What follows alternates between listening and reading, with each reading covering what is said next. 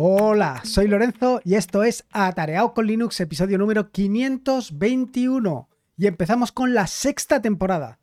¿Quién me lo iba a decir a mí hace aproximadamente seis años cuando Ángel de YouGeek me empujó a esto del podcasting? Cuando Ángel me dijo que tenía que grabar un podcast, que iba a llegar a una sexta temporada, que iba a llegar a una sexta temporada con 520 episodios a la espalda. ¿Quién me lo iba a decir? Qué barbaridad. La cuestión es que al final es una cuestión de sencilla, es una cuestión de picar piedra. Eh, es una cuestión de todas las semanas tener ese hábito de grabar. Y nada más, no tiene mucho más misterio, no tiene ningún mérito adicional, simplemente es esto. Pero bueno, cuando echas una mirada atrás, cuando te das cuenta de todo lo que has hecho durante este tiempo, la verdad es que es algo realmente satisfactorio. Es algo que, bueno, por, por lo menos a mí me llena muchísimo. Y bueno, pues un poco esta sexta temporada te quería hacer una visión de lo que sucedió en la temporada anterior, una visión global, pues como vengo haciendo todas las temporadas anteriores, aunque realmente esto de la temporada, como ya has visto, es algo pues un poco ficticio, porque realmente yo no parto nunca en las temporadas, eh, es un continuo. Lo que pasa es que sí que en los últimos episodios del podcast ya voy preparando qué es lo que quiero hacer durante la siguiente temporada. Y esto es un poco lo que te quiero contar en este episodio del podcast. Así que vamos directos al turrón. Te voy a contar lo que va a suceder esta nueva temporada. O por lo menos lo que tengo pensado para esta nueva temporada. Una nueva temporada que he llamado Arch Linux, Python y Rust. Y es que la temporada anterior la dediqué o la llamé incluso profundizando en la terminal y era una temporada en la que yo pensaba, en la que yo tenía planteado, pues eso, profundizar en la terminal.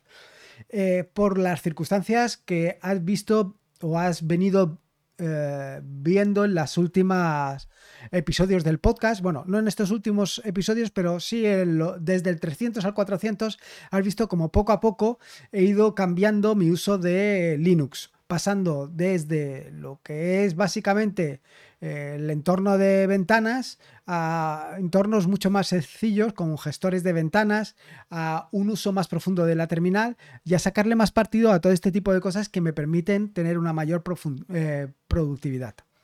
Dicho esto, y siguiendo con la temporada anterior de profundizando la terminal, decirte que si bien en la temporada anterior eh, se produjeron bastantes cambios, en esta temporada lo que han sido es más bien consolidaciones de los cambios aunque también ha habido cambios. Quiero decir que empezando por pasar primero de Manjaro a Arch Linux, por un lado, y por otro lado, por pasar de SWI a i3.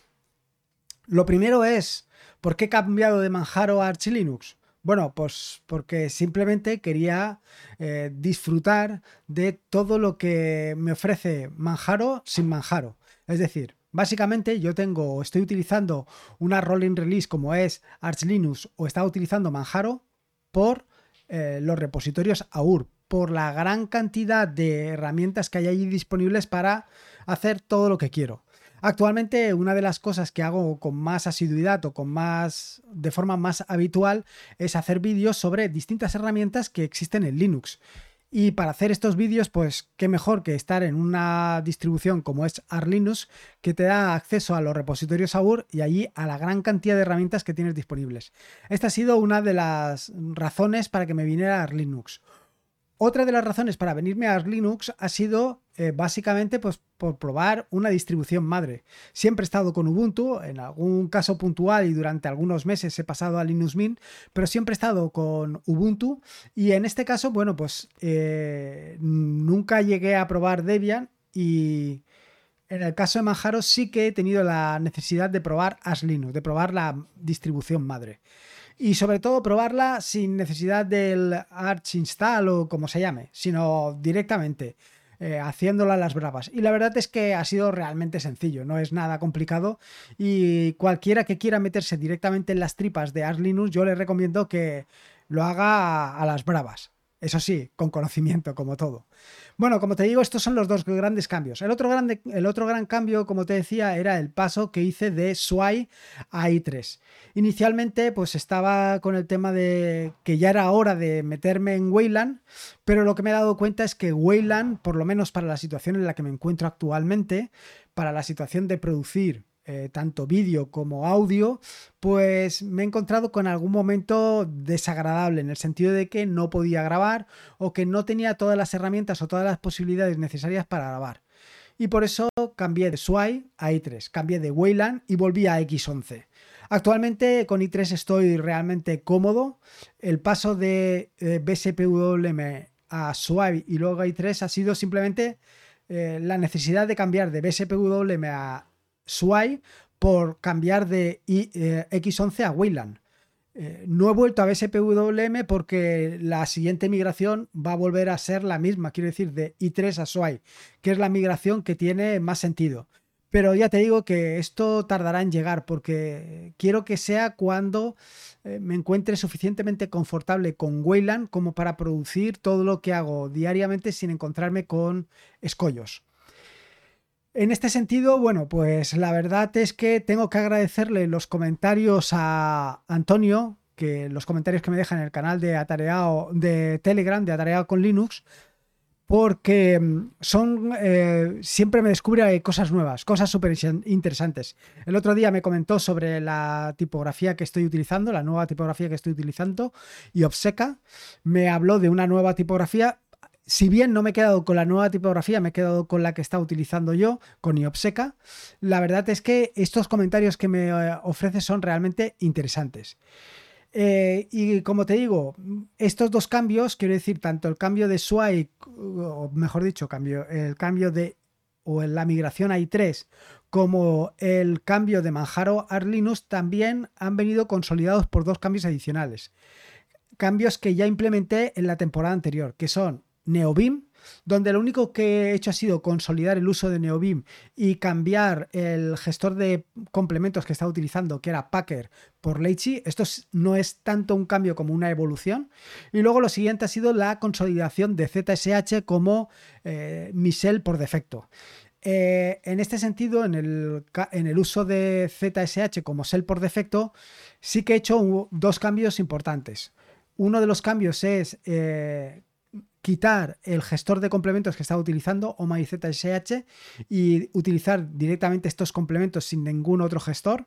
Eh, ya he hecho yo algún que otro script para el tema de las actualizaciones, esto por un lado. Y luego, por otro lado, lo que estoy utilizando eh, como prompt es Starship. Starship es una herramienta implementada en Rust que lo que hace básicamente es mejorarte el prompt y te lo mejora ah, sustancialmente, te da unas posibilidades que son realmente espectaculares. Si no has probado un prompt como el de Starship, te recomiendo sinceramente que lo pruebes porque vas a flipar. Luego, la otro, el otro gran cambio que se han producido en estas últimas semanas y con la intención de consolidar la nueva temporada ha sido básicamente la actualización de la página web. Eh, ha sido una actualización, digamos, de paso a paso. Eh, he introducido bastantes mejoras, he corregido bastantes errores que se producían.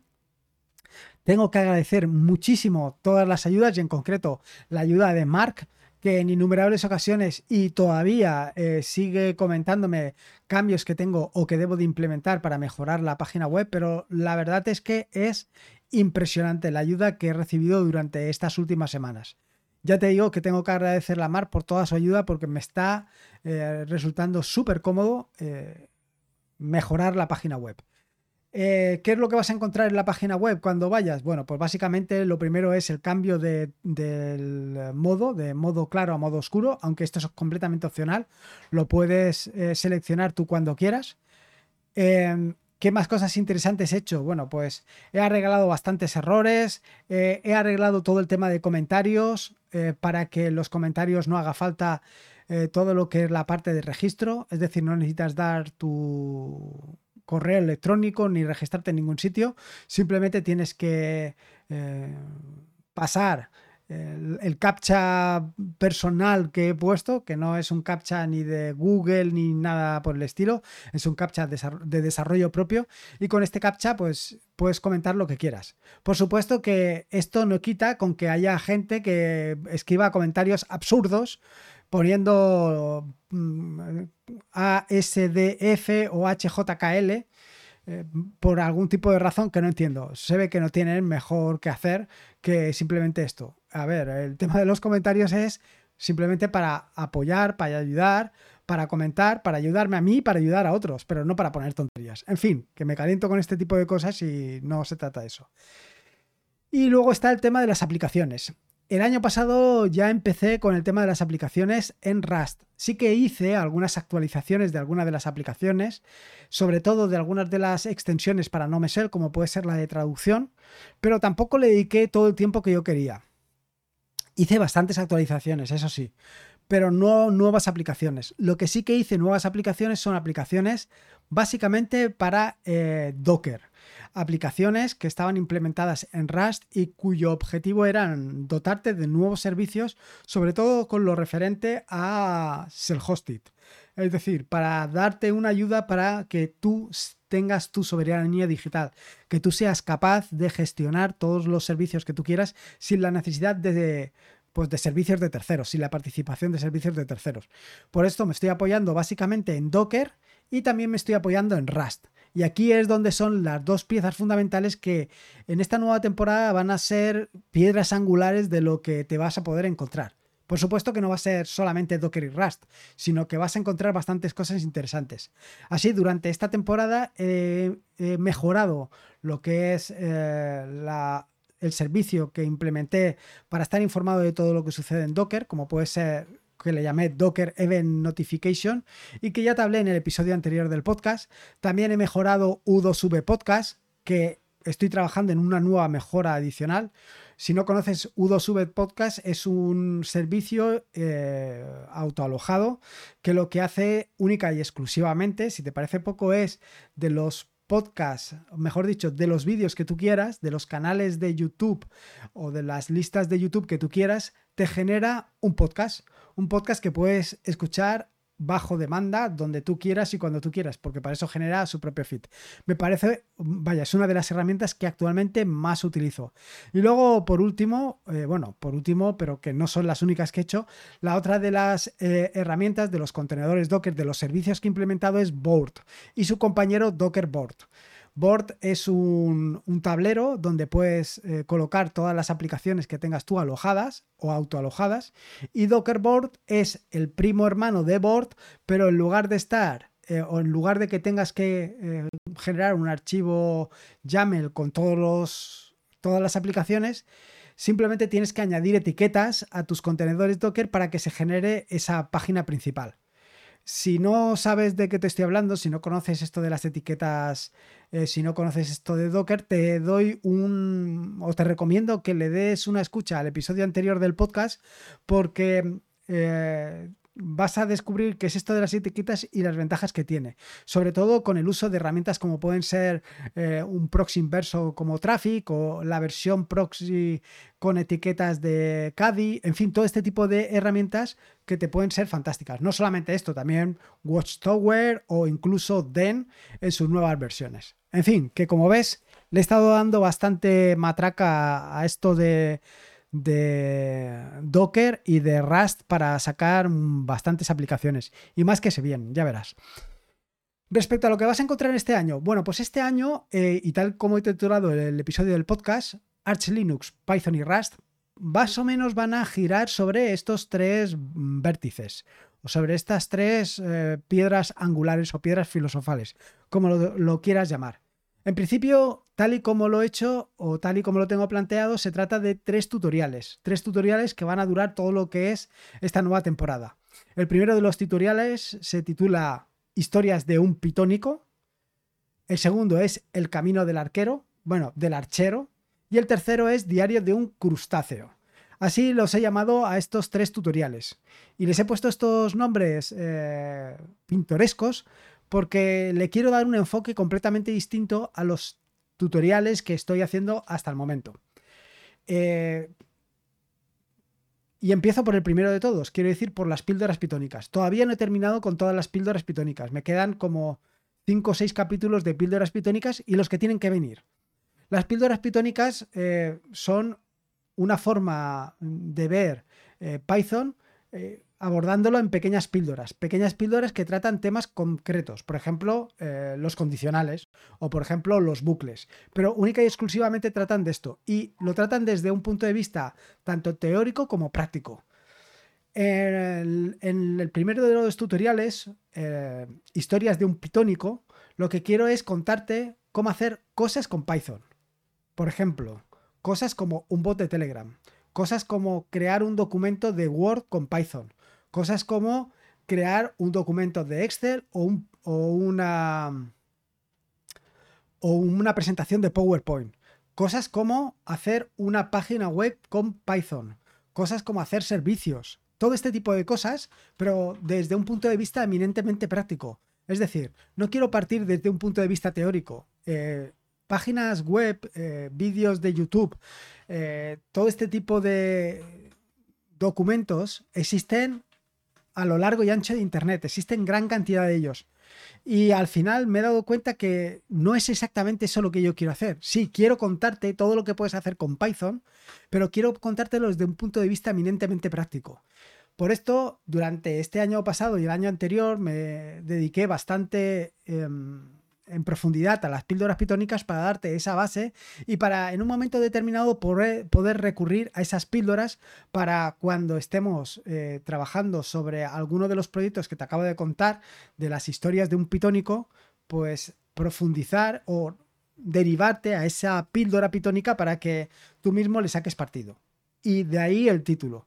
¿Por qué historias de un pitónico? Porque quiero contarte desde un punto de vista más eh, personal cómo abordo un determinado proyecto, como puede ser un bot de Telegram, por ejemplo, o como puede ser cualquiera de los que te acabo de contar. Por ahí, o de esta manera, es lo de historias de un pitónico. El segundo de los tutoriales, y ya veremos cómo lo enfoco esto, es historias de un arquero o de un archero. Y es que desde que a mitad del año pasado, o en los últimos meses del año pasado, o de la temporada pasada, mejor dicho, eh, me decidí a cambiar de Manjaro a Arch, pues poco a poco he ido profundizando en el mundo de Arch. Eh, lo primero ha sido eh, investigar cómo instalar y cómo tener en mi equipo, en mi propio equipo, Arch, cómo mantener Arch y cómo resolver poco a poco los problemas de Arch.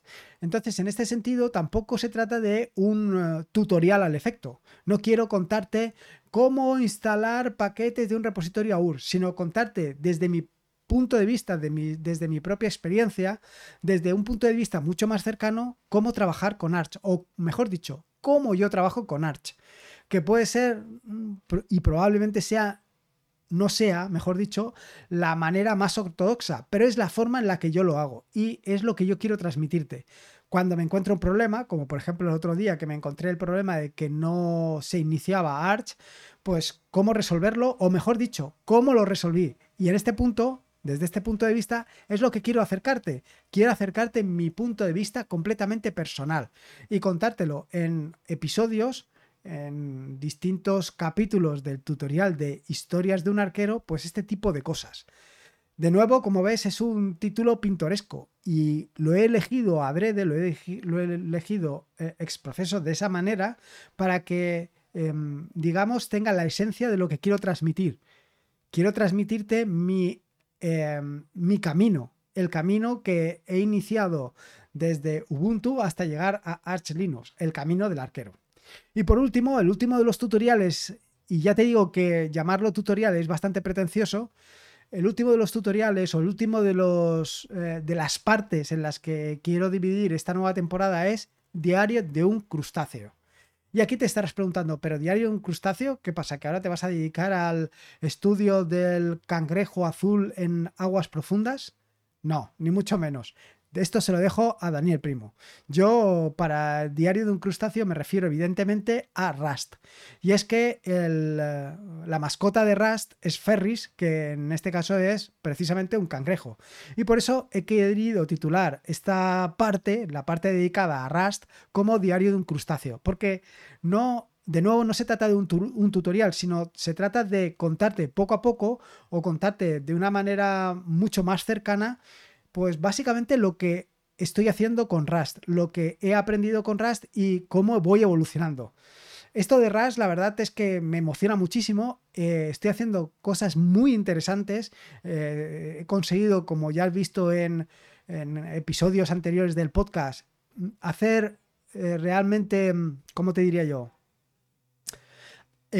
proyectos mm, bastante llamativos, poder relacionarme directamente con el socket de Docker, eh, poder eh, informarte, poder hacer llamadas a determinados servicios, en fin, todo este tipo de cosas que estoy haciendo, pues lo que quiero hacer es contarte exactamente cómo lo he hecho, pero no solamente eh, qué he hecho para hacer determinada aplicación, sino cómo añado dependencias en un proyecto, cómo gestiono las dependencias, cómo actualizo las dependencias, cómo añado nuevas características a un determinado proyecto, qué cosas me llaman la atención, cómo utilizar em, eh, enumeraciones en Rust, todo este tipo de cosas que voy aprendiendo conforme voy haciendo uso de Rust. Esto es lo que quiero transmitirlo, pero ya te digo, no desde un punto de vista de un tutorial, sino desde un punto de vista personal.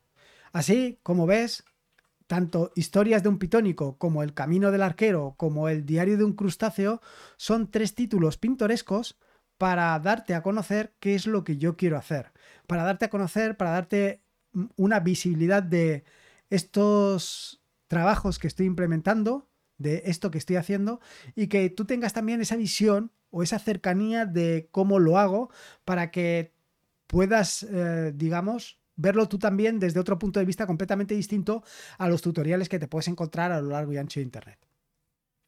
Y esto es un poco lo que vas a encontrar en esta nueva temporada, en esta sexta temporada. Espero que sea de tu agrado. De cualquier manera, te invito a que me dejes tus ideas, sugerencias para esta nueva temporada. Para eso, de nuevo, te digo que tienes atareado.es barra qué. Y por otro lado, también te invito a que me dejes tus comentarios, ideas, sugerencias o lo que tú quieras. Y para ello tienes atareado.es barra contactar.